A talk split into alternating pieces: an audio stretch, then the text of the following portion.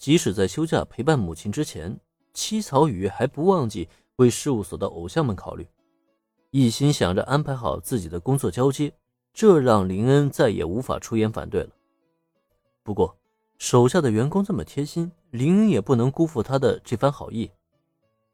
趁着七草雨去安排好工作之际，他也是交代下去。等七草雨离开时，务必给他安排一辆专车，同时也让人买了一些慰问品，当做自己的礼物一并送出。今天林来到事务所，可是为了见证缪斯组合的正式成立。安排好七草雨月的事宜之后，他也是很快的前往练习室，打算去与缪斯会合。不过，就在前往练习室途中，他却在一条走廊上看到了一个弓着身子、给人感觉有些鬼鬼祟祟的身影。那是一个身穿英乃木板学院的校服、扎着一头黑色双马尾发型的娇小女孩。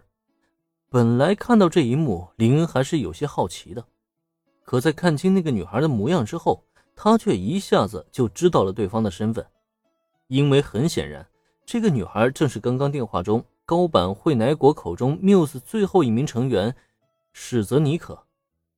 哎，你在干什么呢？虽然不知道史泽尼可在走廊里探头探脑的是在干什么，林恩却直接喊了一声，而且这声音也不小。被这一嗓子喝住，就见对面的史泽尼可顿时身形一僵，然后整个人都像机械人一样的僵硬转动，就连脸上的表情也变成了面瘫脸。我我没干什么。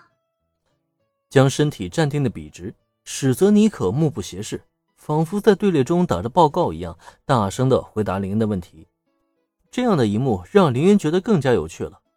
几步来到史泽尼克面前，先是打量一番，随即才继续开口：“你是什么人啊？谁把你带进来的？”看得出来，史泽尼可现在非常紧张。毕竟是初次来到真正的偶像事务所，这里既是他所憧憬的地方，同时也是他梦想起航之地。在这里，所有人都不是他一个小小未出道偶像敢得罪的。因此，林恩这样一询问，立刻就被他当成了是在偶像事务所工作的员工。失礼了。我是刚刚加入事务所的 Muse 组合成员，我的名字叫做史泽尼可，今年十七岁，因乃木坂学院三年级生，目前担任偶像研究社社长一职，家里有两个妹妹，一个弟弟，父母一个鞠躬。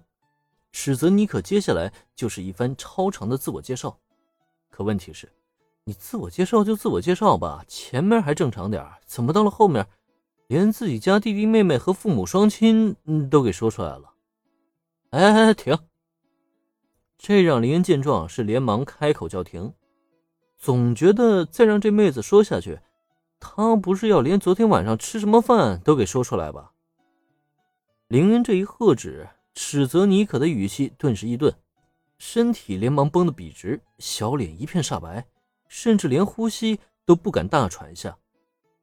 你说你叫史泽尼可，是缪斯组合新加入的成员是吧？听闻林恩的询问，史泽尼可忙不迭的连连点头。可在这之后，却见林恩露出了怀疑的表情来。那既然如此，你刚才在干什么呢？缪斯组合现在不应该是在练习室吗？这个问题一出，史泽尼可表情更显慌乱了。虽然站在他面前这个青年看似平平无奇。但是，对方却是他在进入事务所之后看到的第一个男性员工。